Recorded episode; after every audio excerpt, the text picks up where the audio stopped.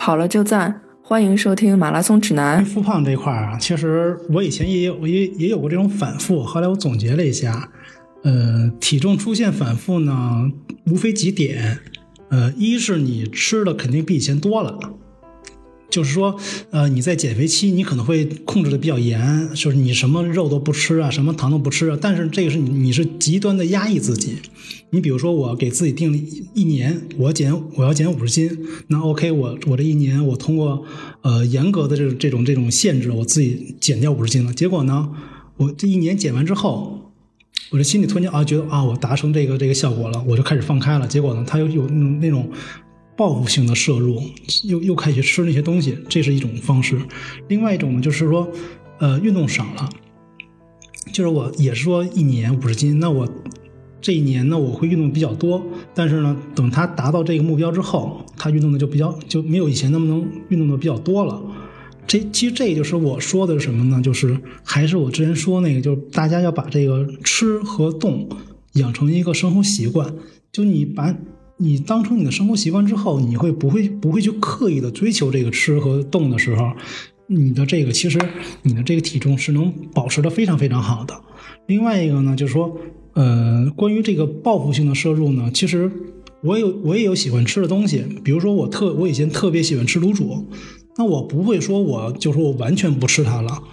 我还会给自己一个怎么说呢奖励吧，比如说我每年跑完 T F 一百的时候。我每年跑完天 T F 一百的第二天，我会去吃一碗卤煮。当然，我每年就吃这么一回，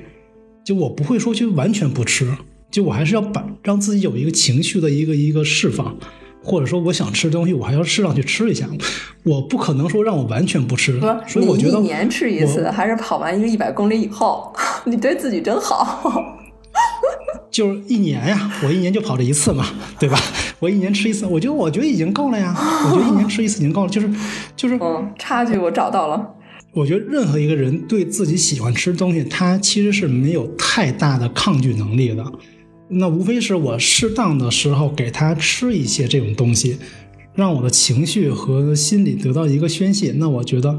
这个这个过程，我我觉得可以接受的，不是说我这啊，我比如说我喜欢吃卤煮，那我这一辈子我就为了减肥，我这一辈子我跟卤煮就拜拜了，这个也不太现实。这个时候反而会加剧我对减肥的这种抗拒。我觉得这个心理的那种疏导还是很关键的。呃，不以养成健康生活方式为目的的减肥，注定都是失败的。我觉得胖佳基本说的就是这么一个原理，呃，就是他我我不是天天都是盯着我的体重，但是我现在很享受这种健康的生活方式，这点确确实实很重要。其实这个健康健康生活方式是在生活中的很多细节的，比如说，以前我每天坐地铁去上班都要上班就单程要花一个多小时，我电梯基本上都是不坐，就换乘的时候。我都会走楼梯，而且我发现很多人都是这样，这样我一个上下班的往返，基本上我的步数就已经在八千步以上。尽管我是坐地铁，铁换乘就基本上达到这么一个效率了。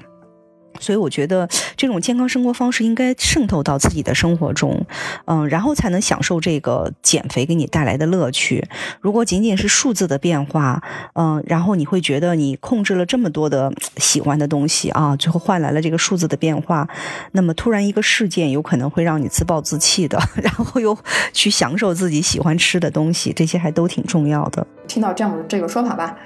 就说等我瘦到了九十斤。我就怎怎样怎怎样，其实我觉得这个可能就不太对。其实就是一旦说，嗯，你有了这个减肥的心，或者是说你有一个对这个美好身材的一个目标的时候，你到了那个目标之后，你还是要严格控制自己。就是如果你一旦恢复到以前，那体重也就回到以前了。所以说，我觉得这个减肥或者是就是体重控制。呃，身材管理，它还真是个过日子的事儿，就是有过日子心啊，慢慢的就是把它当成一习惯，跟向胖家学习吧。没有没没，就我觉得这个人这欲望其实还挺强烈的，就像你孙飞刚才说那个，我以前也是这样，就是我在两百多斤的时候，我就想，我说我能瘦到两百斤就够了，我我我要是能瘦到两百斤，我就觉得挺知足了。然后呢，等我真的瘦到两百斤的时候，我就想啊，两百斤还是挺胖的。那我再瘦一瘦，我瘦到一百八，我瘦到一百八的时候，我就不瘦了。然后呢，等你瘦到一百八的时候，我就想一百八好像还是有点胖，那我再瘦到一百六吧。然后就是不断自己给自己下目标，然后等我真的是，比如说我瘦到一百一百一百四的时候，这时候我觉得我体重还可以了，但是呢，